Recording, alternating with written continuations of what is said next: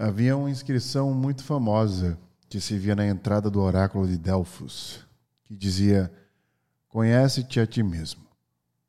Neste local, que era dedicado a Apolo, que na mitologia grega era o deus da luz e do sol, da verdade e da profecia, buscava-se o conhecimento do presente, do futuro e por intermediário de sacerdotisas. Na filosofia socrática, o termo conhece-te a ti mesmo se tornou uma espécie de referência na busca não só do autoconhecimento, mas do conhecimento do mundo, sobretudo da verdade. Para o pensador grego, conhecer-se é o ponto de partida para uma vida equilibrada e, por consequência, mais autêntica e feliz. Veja que o ser autêntico ele é cheio de si. Sobra nele confiança do que pode fazer, justamente por saber quem é. E quem sabe o que é, conhece a mais importante de todas as ferramentas humanas: seus próprios limites. Um deles é a má interpretação social que molda nosso comportamento, nos afastando do autoconhecimento, criando uma casca que não se lapida nem com diamante a falsa humildade. No No Brain Again Cast de hoje, nós vamos entender porque entre a arrogância e a autoconfiança não passa um fio de cabelo.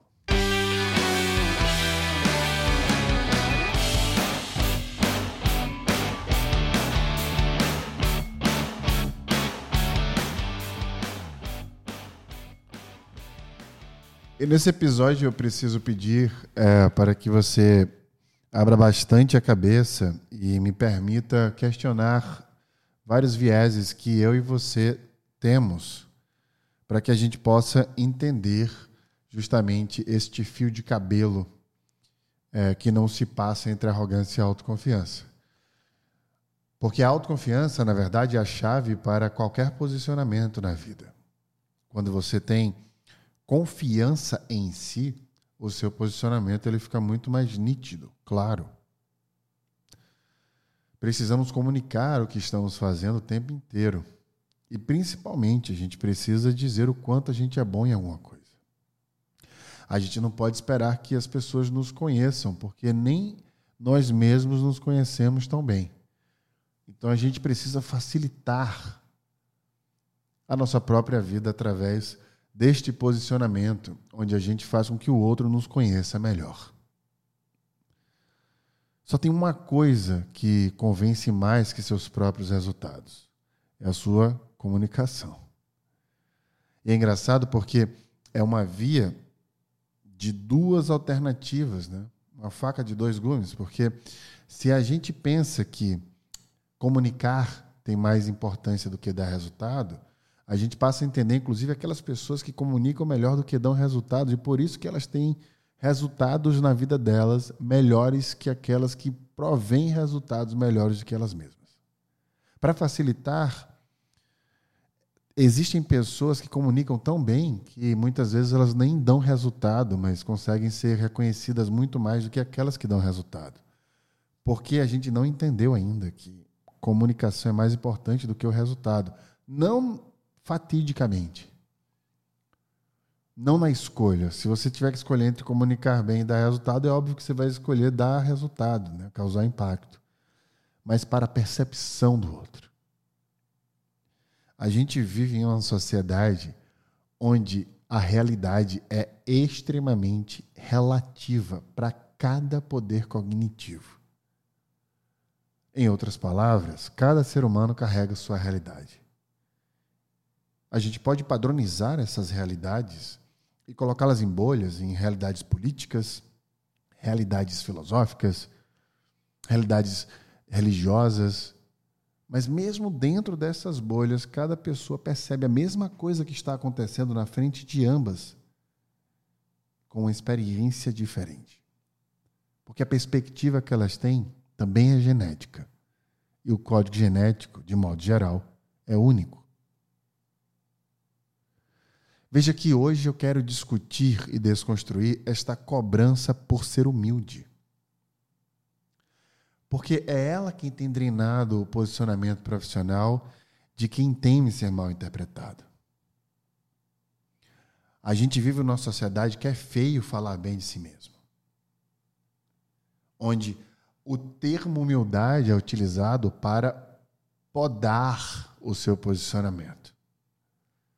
Eu lembro que um dos maiores feedbacks que eu recebi na minha última experiência como executivo de uma corporação foi que o que eu fazia deveria ser falado no plural, para que eu fosse um bom team player, ou seja, uma pessoa que sabia trabalhar com as outras. Mas veja que eu era possivelmente o único dos gestores entre os diretores que focavam tanto em números e eu focava no desenvolvimento pessoal das pessoas. Ou seja, para mim e para aquelas pessoas impactadas, eu era a pessoa que mais se importava com elas, ou seja, um verdadeiro team player. Mas para fins de comunicação, quando eu falava de quem era o projeto no singular e principalmente os meus resultados, incomodava as pessoas que estavam no nível similar ao meu. E eles repetiam que eu deveria ter mais humildade. Mas eu fui desconstruindo o que havia por trás daquilo, perguntando os porquês das coisas. Mas o que é humildade? Mas por que, que eu devo falar no plural? Se isso todo mundo sabe, foi construído por todos nós. Mas por que, que incomoda tanto falar que a ideia partiu de mim? Que eu implementei isso? Que eu liderei o time para executar esses resultados que foram feitos? Por que, que incomoda tanto? Por que, que vocês pedem tanto para que eu tenha humildade ao comunicar os resultados? Veja que se eu não sei o que você pode fazer, como é que eu vou ficar sabendo se você não falar? E é por isso que eu falo o que eu sou bom. Porque no que eu sou bom eu sei. Isso me remete a uma história que eu fui contratado na China Uh, eu estava numa entrevista de emprego na China e eu tinha uns 25, 26 anos e era um diretor internacional chinês lá do Baidu, Google chinês, estava me entrevistando e ele me deu um, ele estava comendo noodles na minha frente, foi até uma entrevista atípica. Ele me deu um papel, uma caneta, falou: "Olha só, eu vou eu vou tomar uma água, você tem cinco minutos para escrever o que você é bom." E levantou. Eu, eu parei ele na hora e falei: Não, precisa, eu não preciso de cinco minutos para te falar o que eu sou bom. Eu, no que eu sou bom, eu sei, eu posso te falar agora. Ele não deixou eu falar, apertou minha mão e disse: Bem-vindo ao Baidu. Eu vou te fazer uma pergunta agora. E eu faço essa pergunta várias vezes. O que você faz melhor que um milhão de pessoas? Se você tem dificuldades de responder essa pergunta, é porque você provavelmente não é um sujeito ou uma pessoa autoconfiante. Porque você não fala, não comunica as coisas que você faz bem.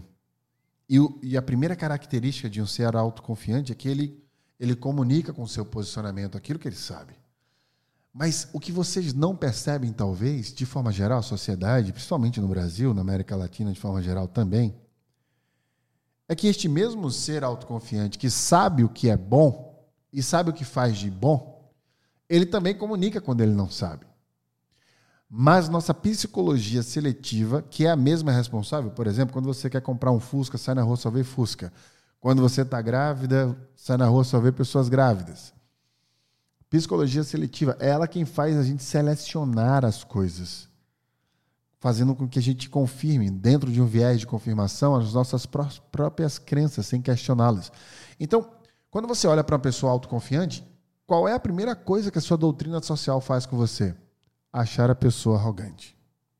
Porque uma pessoa que só se promove, tudo é sobre ela. Mas isso não deveria ser bom? Se ela está falando bem dela mesma, não, não é uma coisa primorosa, ela se sente bem ao ponto de falar bem de si. E é disso que se espera o mundo. E aí vem aquela frase: tá tudo bem não estar bem. Tá tudo bem não estar bem. Mas não queira transformar o não estar bem no novo normal. Não é normal. Não vamos normalizar, romantizar o não estar bem. A gente precisa aceitar não estar bem. Tentar influenciar da melhor maneira possível, ficar bem. Mas a gente não pode criar uma cortina de julgamento para quando se deparar com um ser autoconfiante, que é raríssimo nessa sociedade, porque se eu parar para pensar, enquanto os meus amigos tomam algum tipo de remédio para alcançar um, um estágio de bem-estar mental, eu acredito que nove entre dez deles fazem isso. E 30% deles se automedicam. Então, quando alguém chega que se posiciona em relação a a, a sua própria autoconfiança, uma pessoa que se sente bem, que se ama, por que, que a gente condena essa pessoa? Por que, que a gente não aprende com ela como ela se relaciona com o seu dia a dia, com o seu bem-estar, quais são suas prioridades? Não, a gente foi ensinado a julgar essas pessoas. Porque nós criamos seres humildes, que buscam suas humildades, que se posicionam com humildade e que, infelizmente, acha feio falar o que faz bem. Aí a gente cria uma sociedade, uma civilização onde as pessoas se incomodam em falar de si mesmas. Vamos fazer uma pergunta para você agora, para você fazer uma introspecção. Se você tiver que se apresentar na frente de outras pessoas na empresa, por exemplo, e as pessoas pedem para você falar de si, você não fica um pouco constrangido ou constrangida? Você não tem um pouco de dificuldade de escolher qual palavra utilizar, como se descrever? Este incômodo tem a ver com a ausência do autoconhecimento. Porque a gente vive numa sociedade onde o sujeito autoconfiante é visto como um vendedor de si. A gente foi ensinado dessa forma. Eu lembro que na minha última experiência como executivo, de novo, né, que não foi uma experiência maravilhosa, muita gente falava que eu estava me vendendo quando eu falava minha própria história de vida. Veja que tentaram assassinar o meu orgulho. Uma das coisas mais fabulosas que eu tenho dentro de mim, que é a minha própria história, de onde eu nasci, para onde eu vou, que eu conto sim para todo mundo porque eu sei que eu quero inundar as pessoas de motivação, de inspiração, para que elas se inspirem em se conhecer melhor e buscar sempre provocar em suas próprias vidas uma rotina saudável para que elas não precisem fugir delas. A autoconfiança é a libertação do indivíduo uma libertação em relação aos seus próprios desejos e deveres. Só há uma forma da gente atingir essa autoconfiança: é através do autoconhecimento. A gente precisa primeiro achar a direção certa antes de sair caminhando. E desde que a gente nasceu, a gente começou a caminhar. E essa direção não é dada pelo autoconhecimento ela é dada pelas experiências de vida de outras pessoas que nos passaram suas próprias doutrinas, suas crenças, seus vieses, e sem questioná-las, a gente seguiu. E segue sem questionar. E chega a um ponto onde a gente acha que não deve mais questionar, porque a vida já passou, uma boa parte dela, aliás, já passou, e a gente acha que aquilo já funcionou e é parte de nós. Você é, sobretudo, um ser mutável geneticamente a sua própria existência, da sua própria espécie, é um exemplo científico disso. Não se atreva a ir de encontro ao seu próprio DNA. A humildade não é antônimo de arrogância. O ser autoconfiante não é um ser arrogante porque ele, por se conhecer, sabe que não deve tentar se sentir melhor que ninguém. A única pessoa que o ser autoconfiante quer ser melhor é si mesmo. O que é a consciência? Pensar sobre seus pensamentos. Um ser que se conhece só se conhece porque pensa sobre o que ele pensa. E se desconstrói, e se reconstrói. Então fica improvável de um ser tão transformado e introspectivo cair na asneira pequena de querer se sentir melhor que alguém. A arrogância é pequena demais para caber dentro do ser autoconfiante. Da próxima vez que, ver você, que você sentir e ver alguém cheio de si, tente entender que aquela pessoa, talvez, se ama ao ponto de poder te ensinar a mesma coisa. Porque ela se conheceu melhor. Ela investiu em si. Se eu pudesse te dar uma sugestão hoje, seria invista em se conhecer antes de dar qualquer passo, em qualquer direção para um relacionamento, para um emprego, para uma empresa, qualquer decisão na sua vida só pode ser tomada depois que você sabe quem você é. E não que você vá se conhecer em tempo hábil da vida não terminar.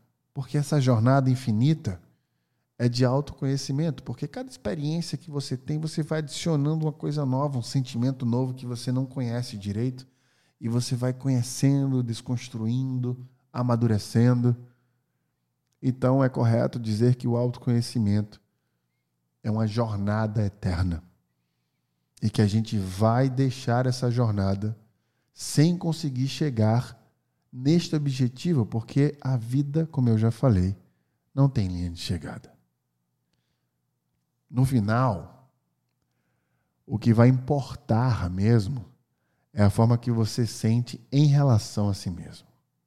Mesmo que ainda assim teu código genético tenha um julgamento social, porque você é um mamífero, vivemos em bando, e isso quer dizer que a gente precisa da aceitação, da aprovação social.